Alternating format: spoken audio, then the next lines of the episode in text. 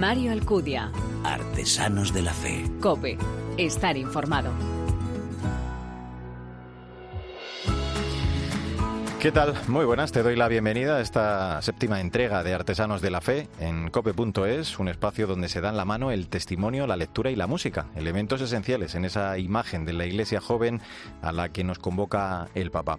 Como decía el Papa emérito Benedicto XVI, antes justo de ser elegido pontífice, en estos momentos de la historia tenemos verdadera necesidad de personas que a través de una fe iluminada y vivida hagan a Dios creíble en el mundo, o como señala el presidente del dicasterio de la nueva evangelización, señor Rino Fisichella, la nueva evangelización parte de la credibilidad de que nuestra vida de creyentes y de nuestra convicción de que la gracia actúa y transforma hasta el punto de convertir el corazón. El mundo de hoy tiene necesidad profunda de amor porque conoce desgraciadamente solo sus grandes fracasos. Mirar al futuro con la certeza de la esperanza verdadera es lo que nos permite no permanecer recluidos en una suerte de romanticismo que mira solo al pasado ni caer en un horizonte de utopía amarrados a hipótesis que carecen de garantías. La fe compromete en el hoy que vivimos, por lo que no corresponder sería ignorancia o miedo y a nosotros, los cristianos, no nos está permitido ni lo uno ni lo otro. No alcanza con ser llamados cristianos, es necesario serlo de veras. Si alguno quiere reconocer a los cristianos, debería poder hacerlo por su compromiso de fe y no por sus intenciones. Pues en cada programa, ya lo sabes, nosotros te presentamos a algunas de esas personas que con su vida ponen en práctica todo esto. Como siempre, estoy seguro que quieres conocerles. Nos acompañas, ¿verdad? Gracias por elegirnos, descargarnos y escucharnos. Bienvenidos.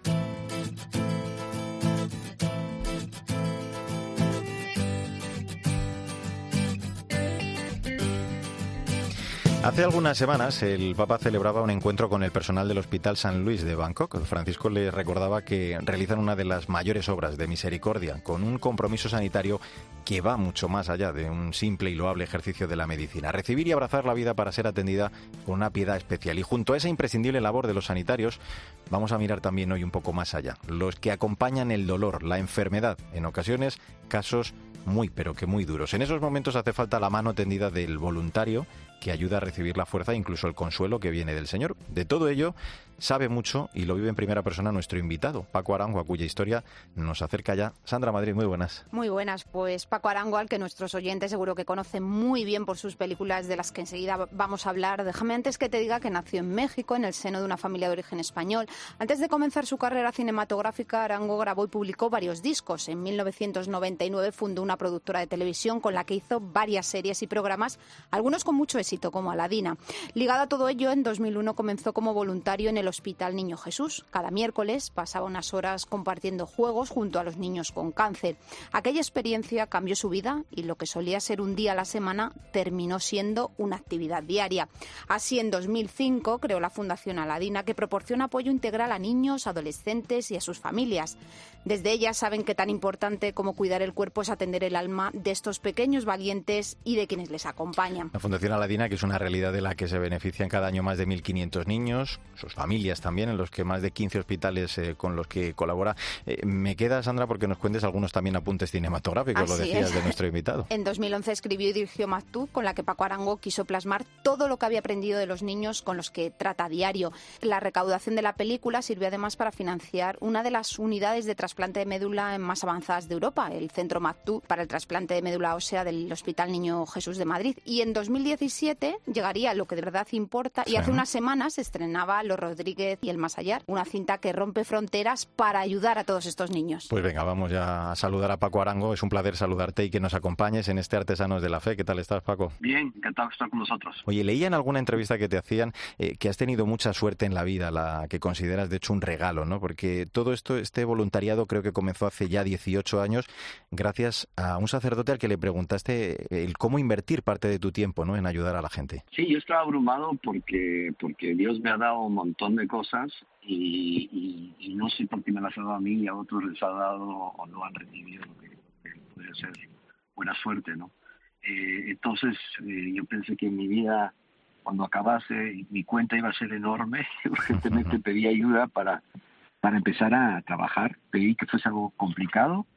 Eh, este cura me, me dijo, a la semana te lo digo, me llamó y me dijo, empiezas en el Hospital Niño Jesús eh, con otra fundación, eh, los miércoles en la tarde, entré un miércoles y literalmente no salí porque me robó mi vida para bien. Eh, a los tres meses estaba yendo todos los días. Eso no ha cambiado en 19 años, o sea que era para mí. Así, cuatro años después de iniciar aquella experiencia que nos cuentas de voluntariado en el Hospital Niño Jesús, pones en marcha la fundación. Desde entonces, tu prioridad son los niños con cáncer y tu pasión es hacer cine. Esto deja muy claro que aquello te cambió la forma de entender la vida. Sí, yo no era mala persona, pero claramente puso, puso mi vida en un, en un trayecto con una dirección eh, correcta y muy importante que era ayudar en esta causa.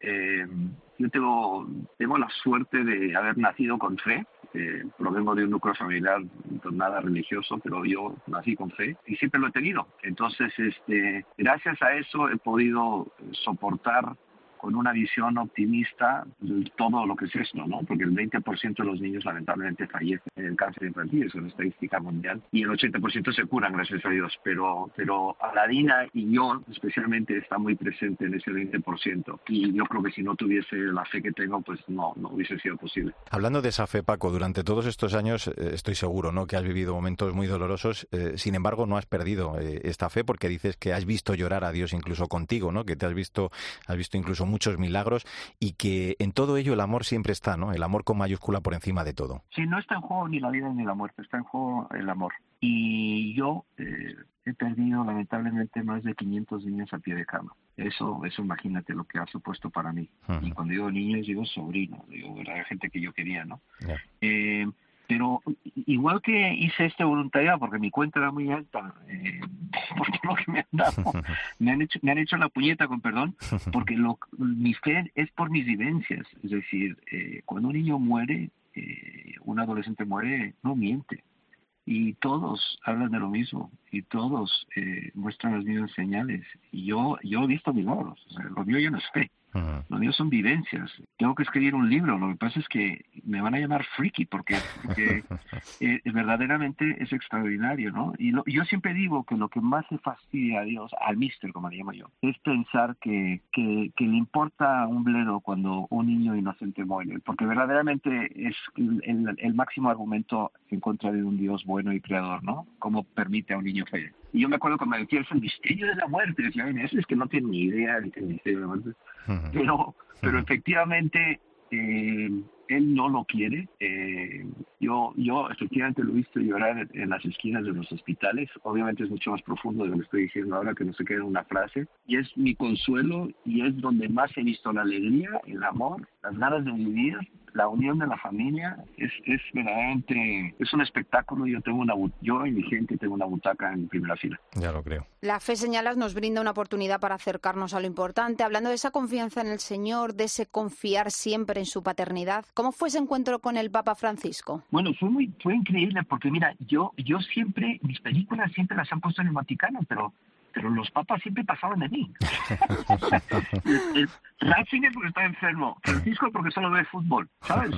nadie me recibía y yo estaba partiendo mi alma por niños por todo el mundo en mis películas generando millones de euros para niños y, y nada, yo iba, yo iba, yo iba al Vaticano, ponía mi película, muy bonito, pero el Papa nada. Entonces, eh, un día me llama una amiga, me dice, y Paco, te consigo audiencia con el Papa. Y digo, ¿qué me dice?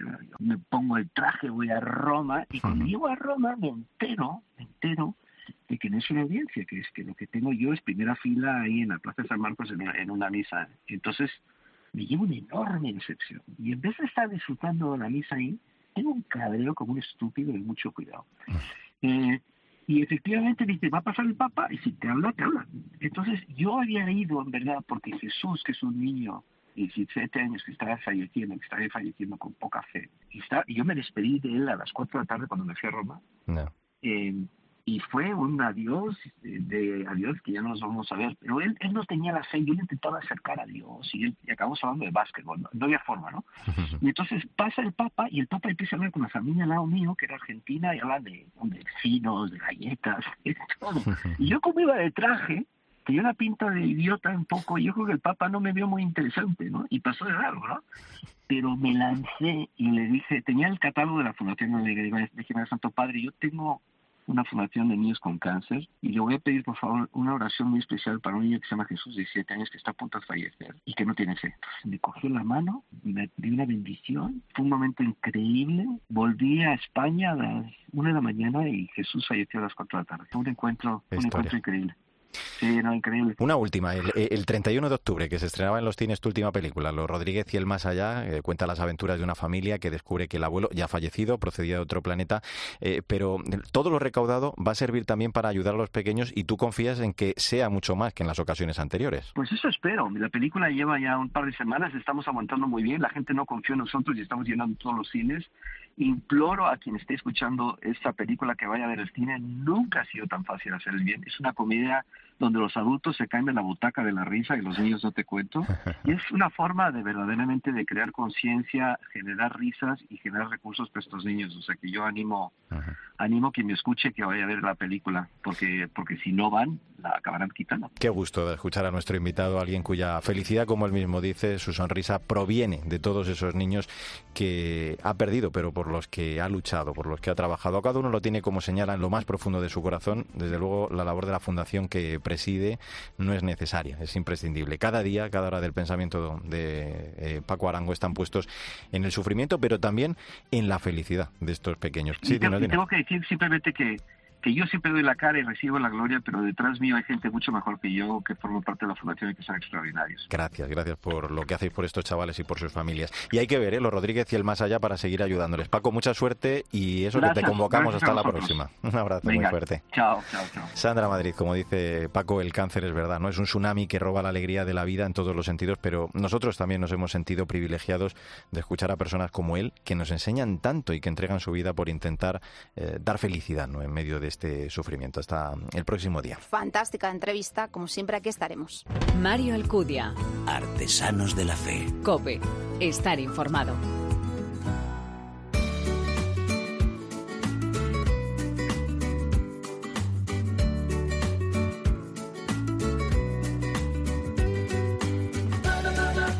Es momento ya para la lectura en este Artesanos de la Fe. El libro del que hablamos en esta ocasión obedece a una necesidad en la sociedad a la que hay que atender de forma urgente. La actual situación en la que se encuentra la docencia en infantil, primaria y secundaria aunque bueno, cabría extender, dice, y yo doy fe de ello, algunas de sus reflexiones al ámbito de la universidad. Un recorrido muy completo sobre la enseñanza en estas etapas y los complejos contextos en los que se desarrolla.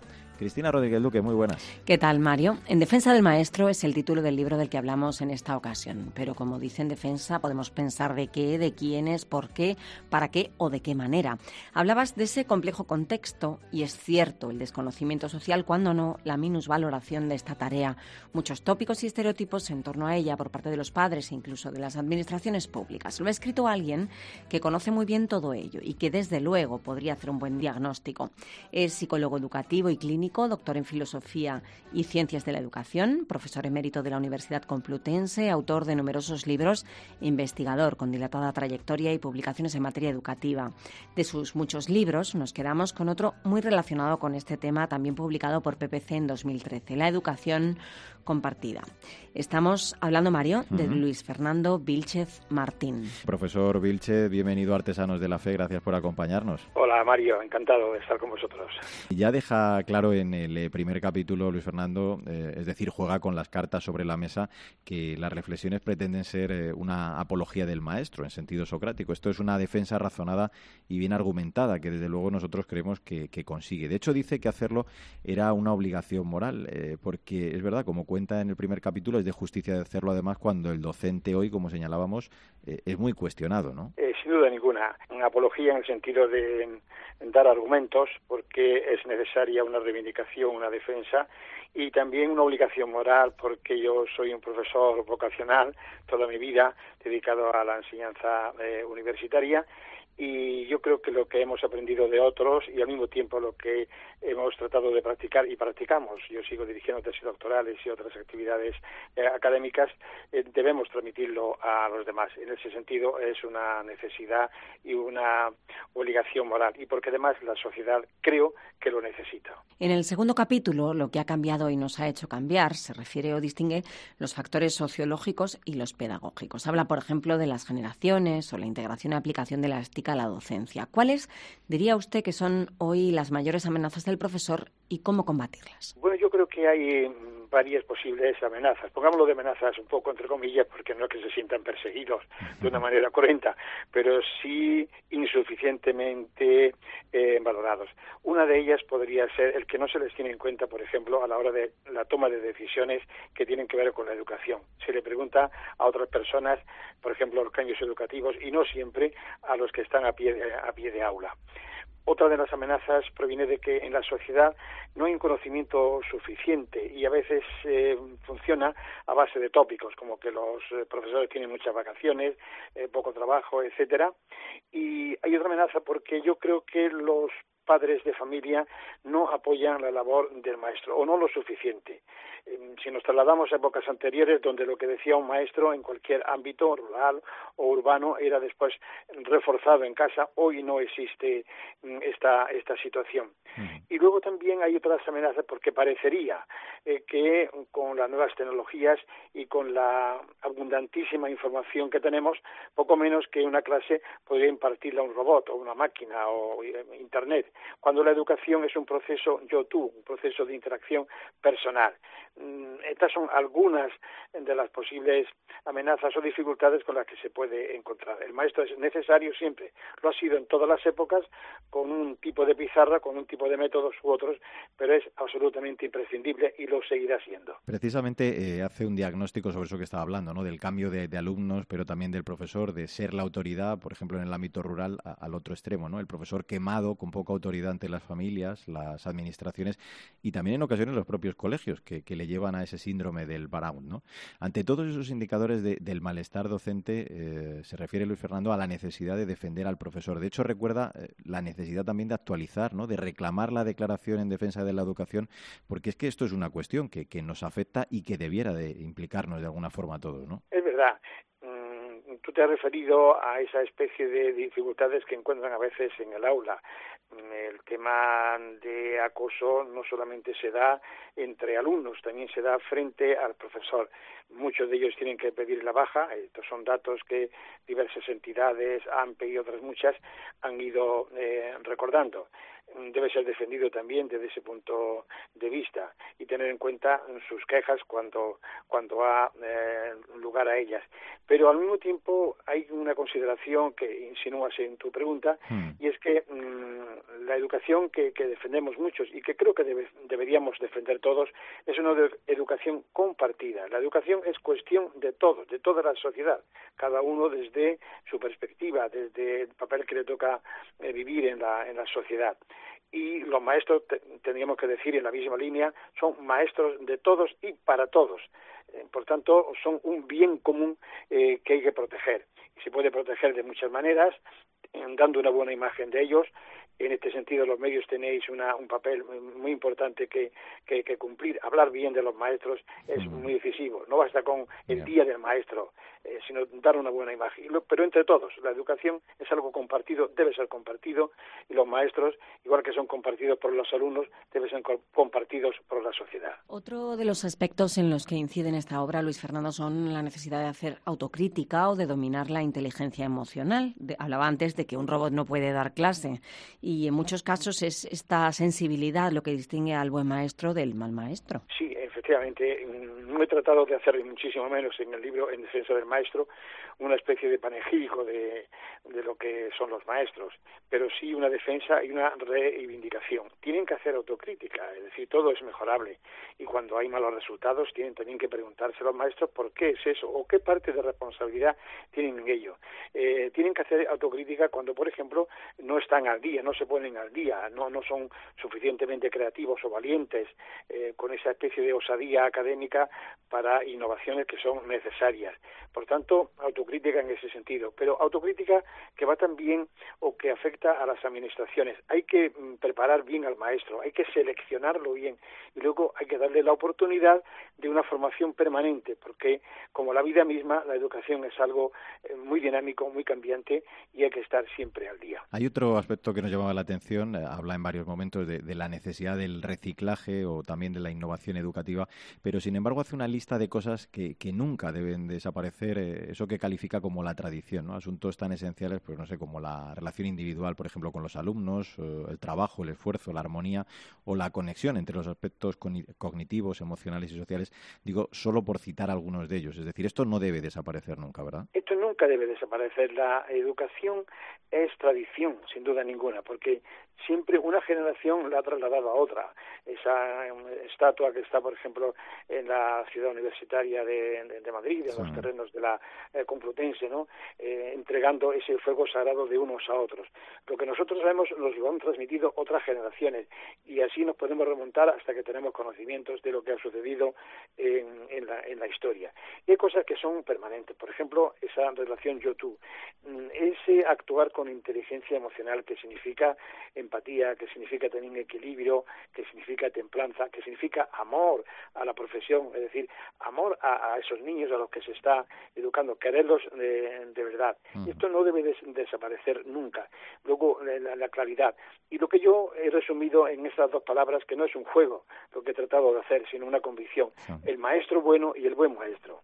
El buen maestro es el que está preparado pedagógicamente y el maestro bueno el que está lleno de una serie de actitudes y de cualidades, entre ellas una buena inteligencia emocional. Si no, no debiera ser maestro. Después vendrá la relación de padres y colegios, profesores o un interesante panel de 20 testimonios de maestros en diversas etapas, hasta llegar al maestro en cuatro ramas, el cine, la poesía, pintura y la música con maestros como Rembrandt, Machado, Fray Luis de León, Antonio Salieri o Christophe Barratier. ¿Por qué, Luis Fernando, ese enfoque especial sobre esas cuatro artes y ejemplos como referencia para el penúltimo capítulo? Bueno, podríamos haber hecho más referencias, pero me parecían suficientemente expresivas.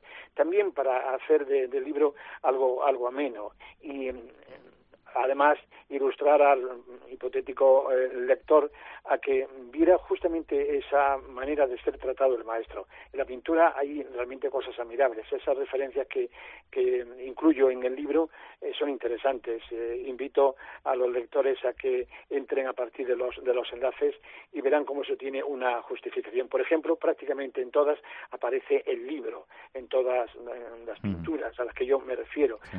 importancia, por tanto, de la lectura. El maestro es un lector y es un alfabetizador en mucho, en un amplísimo sentido de esta palabra. Eh, alfabetizador de letras, alfabetizador también de, sentimientos, de actitudes, de ayudar a ser persona. En el cine hay películas fantásticas que han realzado lo que es el maestro. Nos han puesto de relieve las dificultades con las que se encuentran muchas veces. Pensemos la tradición del cine francés que ha tratado muy bien todos estos temas, los, niños del coro, por ejemplo, por citar alguna mm. de las películas emblemáticas. Y también en la música, la palabra maestro se le dedica al director de una orquesta sinfónica, porque maestro es una palabra que viene de magis, que es más, que hay un plus más allá de la formación e incluso en otros aspectos, por ejemplo, en los gremios artesanos ya desde la Edad Media, pues el maestro tornero, el maestro carpintero, porque tenían una maestría que sabían comunicar a los demás. Mm, yo creo que esto se da en muchos órdenes de la vida, en la música, eh, por supuesto, y luego en la poesía. En la poesía hay reflexiones de muchos que han sido eh, maestros y al mismo tiempo literatos. Y es una delicia mm, eh, escuchar o leer todo esto, o ver el agradecimiento que, por ejemplo, Albert Camus, el premio Nobel francés, esa carta que le dedicó a su maestro, mm. agradeciéndole lo que había hecho por él y hasta dónde había podido llegar. Pues los profesores no son útiles son necesarios. Esa frase con la que acaba el último capítulo es eh, muy significativa. Y como dice también Ana María Vidal en el epílogo, resulta vital reconsiderar la imagen del maestro y recuperar también la autoridad, el prestigio y la confianza que, que siempre tuvo. A todo ello, desde luego, contribuye este libro del que hemos hablado, del que vamos a recordar ya el título, Cristina. En defensa del maestro de Luis Fernando Vilchez, editado por PPC. Ojalá que sigamos y que consigamos entre todos eh, recuperar el papel social del maestro, el lograr, como quiere el autor, que el profesor se sienta querido, apoyado y respetado en esta importantísima tarea que se le confía. Profesor Luis Fernando Vilchez, ha sido un placer eh, charlar estos minutos. Gracias por el tiempo y por el libro. Un abrazo fuerte. Un abrazo, encantado de estar con vosotros. Y a ti, Cristina Rodríguez Duque, que todos debemos mucho a nuestros profesores, porque es verdad, ¿no? Permanecen vivos en nuestra memoria y, y en nuestro corazón. Así que así te digo, hasta la próxima, profesora. Cada uno hemos tenido nuestros maestros y también los de nuestros hijos. Para ellos, nuestro recuerdo desde el programa. Hasta la próxima.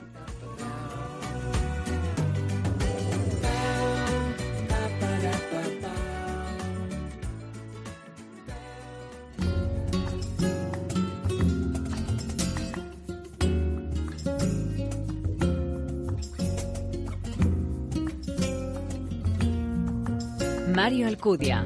Artesanos de la Fe. Cope. Estar informado. Ando por las calles de mi barrio. Paso ante la gente sin pensar que la vida a todos ha dado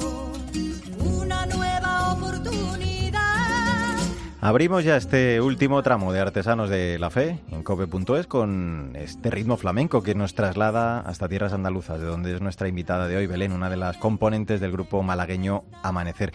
Esto que estamos escuchando es Seré Dios en la tierra, que nos recuerda nuestra vocación como cristianos a la que estamos llamados, ser portadores de la luz y la alegría de Dios y ser reflejo de la verdadera esperanza para todos. Hola María Chamorro. Muy buenas, Mario. En lo pequeño pequeño está, en lo pequeño, en lo pequeño está el reino. En lo pequeño es un tema que nos recuerda que Dios se manifiesta en las pequeñas cosas cotidianas. Y es que muchas veces esperamos grandes manifestaciones cuando en realidad Dios es el rey de lo pequeño y lo humilde. Así, en lo pequeño, también es como quiere actuar este grupo que nace hace aproximadamente cuatro años a raíz de un encuentro de todos uno en Málaga.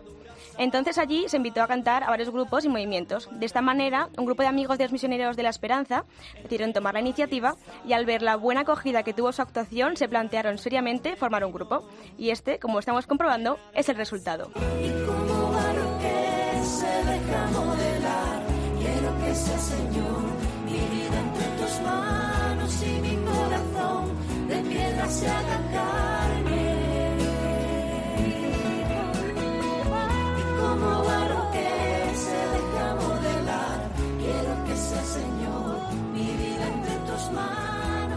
Pues con este tema como barro, vamos a saludar ya a nuestra invitada, una de sus seis componentes, Belén Navarro. Hola Belén, ¿cómo estás? Muchas gracias por acompañarnos. Hola, buenas, ¿qué tal? Muy bien, estoy muy bien. ¿Y vosotros qué tal?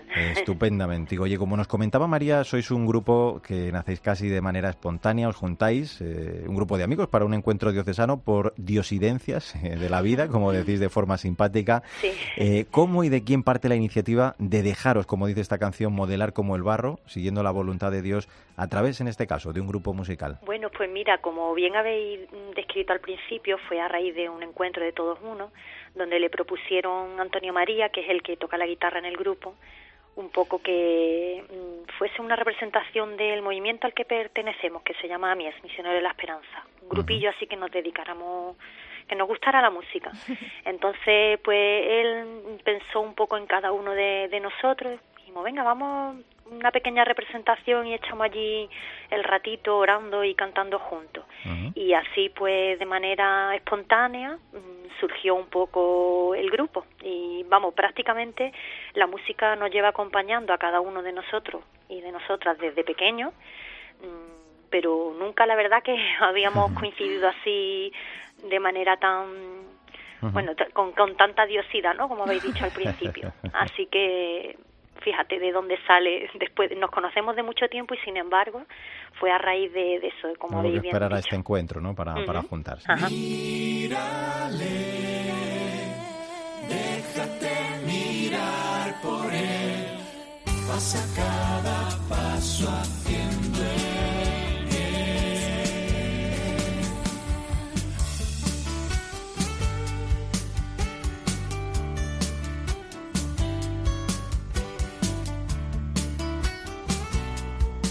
Esto que estamos escuchando es Mírale, tema que da nombre a vuestra primera producción que vio la luz hace algo más de un año, en abril de 2018, y que os hizo merecedores de los premios Espera de la Conferencia Episcopal a Mejor Álbum de Adoración Alabanza, Mejor Grupo y Mejor Grupo Revelación del Año. Casi nada. Es una canción que bueno, nos invita a esa relación profunda con el Señor, que nos lleva a imitar su vida haciendo el bien tal y como lo hizo. Cuéntanos por qué Mírale, ¿qué tiene, qué tiene de especial para ser el tema principal? Bueno, pues prácticamente, como dice la letra, mmm, creemos que los cristianos, ¿no? Los, bueno, los que tenemos fe, nos debemos de dejar mirar por Él, que muchas veces estamos encerrados en nosotros mismos, en, escondemos nuestros talentos, no lo ponemos a disposición de los demás. Y, a veces simplemente con dejarnos mirar por Él, eh, abrir nuestro corazón a su llamada, y a cada uno de su forma. Nosotros, pues, por ejemplo, a través de la música, pues creemos que podemos transmitir mucho más del de, el Evangelio, pues, en distintas formas y, y, llegar mucho más a los demás, siempre, pues, dejándonos mirar por él y no por nosotros mismos. Esa, por eso para nosotros fue es una canción muy simple de dos frases, pero que prácticamente lo dice todo. Desearía que fueras consciente de cuánto te deseo como gesto y mensaje utilizo todo el universo. Y si me oculto es para ser buscado y al menor gesto me conmovería. Yo doy mi vida, me ofrezco todo por ti. Pues esto que suena es eh, precisamente todo por ti, fiel reflejo de vuestra vocación, eh, Belén, entregar y ofrecer vuestra vida a Dios a través de este grupo de evangelización, en este caso a través de la música. Habéis eh, dicho en varias ocasiones que, que vuestro deseo es llegar a los jóvenes al oído, pero sobre todo al corazón. De ahí proviene precisamente ¿no? la, frescura, el, ritmo tan particular que tenéis, tan moderno, que, es reflejo de la diversidad de la Iglesia y por supuesto de sus jóvenes. ¿Cómo hacéis eh, para escribir como grupo las canciones? ¿De dónde bebéis eh, y qué influencias habéis recibido también? A nivel musical, pues cada uno de, los que pertenecemos al grupo tenemos un estilo un poco diferentes, ¿no? Y entonces intentamos aportar un poco mm, la música con la que hemos crecido. Entonces, ah, mm, hay algunos músicos pues a los que admiramos muchísimo, como por ejemplo el Canca, que además es malagueño también como nosotros. eh, luego está Jorge Drelle, que es un gran admirador, por, o sea, nosotros somos grandes admiradores de él. y bueno, y hay mucha variedad, pues por, por, la variedad en la que pertenecemos también el grupo. Somos seis, pues cada uno aporta un poco su, su estilo. Entonces, mm, la música, musicalmente, pues sale, surge a raíz de ahí, de, de, con la música con la que hemos crecido. Algunos también, pues tenemos alguna formación de, también musical en el conservatorio, etcétera. Entonces, eso también nos ayuda un poquito a darle un poco más de forma pero también sobre todo luego ya la letra pues está basada en propias experiencias en bueno en, en cómo nosotros creemos que llegamos más a Dios, ¿no? Hablándole muy de tú a tú, eh, a través de, la oración, pues surge ese tipo de, de letra, sencillas, pero que a nosotros por lo menos nos, nos hace llegar a Dios y creemos que con esa letra podemos ayudar a los demás también a, ayudar a Dios y a conectar un poco más rápido con Él. Confío en Jesús, con Él nada temo con viento en contra, remando en la noche, cansado y con sueño, me alejo del triunfo y me acerco a su anhelo. Su luz nos alumbra, su mano nos lleva, ya no tengo miedo. Confío en Jesús, así se titula este tema en el que aseguráis no temerá nada si vais de la mano del Señor.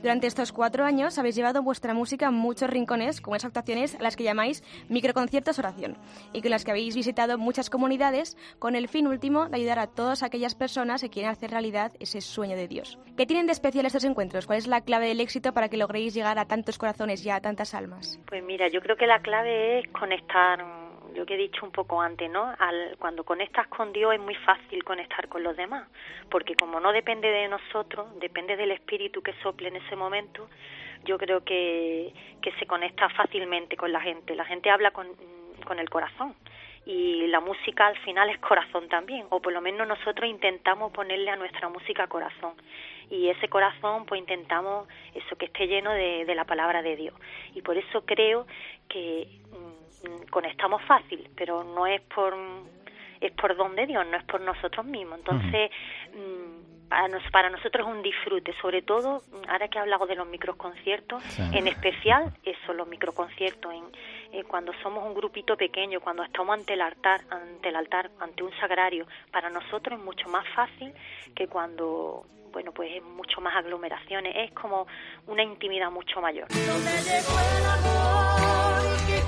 quiero quedarse siempre y ser comido viviendo una nueva pasión interrumperse, siendo pan, siendo pan, siendo pan, solo pan.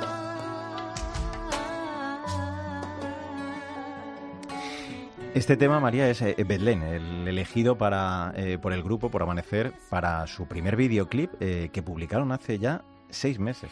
La verdad que es muy muy especial y lo más bonito de todo es que está dedicado a la conmemoración del 50 aniversario de Caritas Diocesana de Málaga. Estoy segura, Belén, que fue muy hermoso grabarlo. ¿Cómo fue esta experiencia tan novedosa para vosotros? Pues mira, fue la verdad que, como tú bien has dicho, muy especial porque mm, al igual que al principio habíais dicho mm, que eh, intentamos llegar un poco más a los niños y a los jóvenes, entre ellos también mm, y especialmente pues a las personas pues que están en situaciones un poco más complicadas. Entonces nos sentimos muy nos sentimos muy bien cuando desde Caritas nos propusieron darle un poco música a su 50 aniversario y nosotros admiramos la obra que hace Caritas por la gente precisamente pues que está un poco más desfavorecida. Entonces es como dar un apoyo con nuestra música, música también a ese a esas parcelas no tan a veces tan abandonadas que el mundo tiene un poco más más abandonada y, y la verdad que fue una experiencia muy gratificante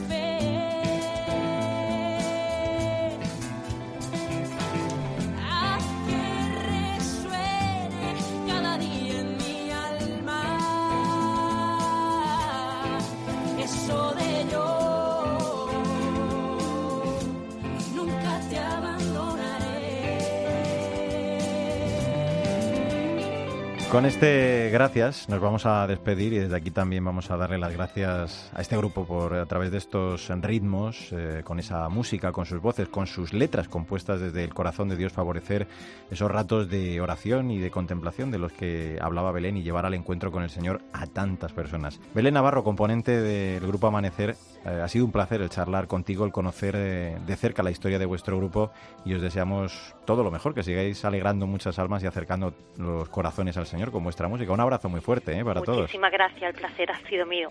Y a ti, María Chamorro, gracias también, como siempre, por acercarnos este nuevo ejemplo de la llamada del Señor a través de ese talento y de ese don que es eh, la música. Hasta el próximo programa. Un placer y hasta la próxima. Seréis mis testigos, dice el Señor. La Iglesia no ha dejado de ser fiel cumplidora de ese mandato y son muchos a lo largo de la historia los testigos singulares que nos han ayudado a descubrir cómo hacer realidad este testimonio. Qué fuerza tiene la vida de estos testigos, qué belleza la de estas vidas, la de seguir al Señor en todos los lugares donde Él llama a hacerse presentes.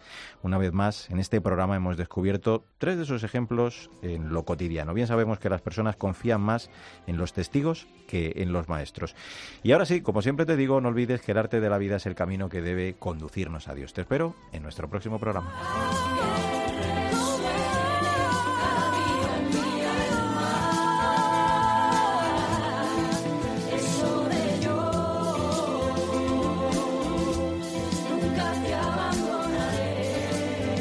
Mario Alcudia. Artesanos de la Fe. Cope. Estar informado.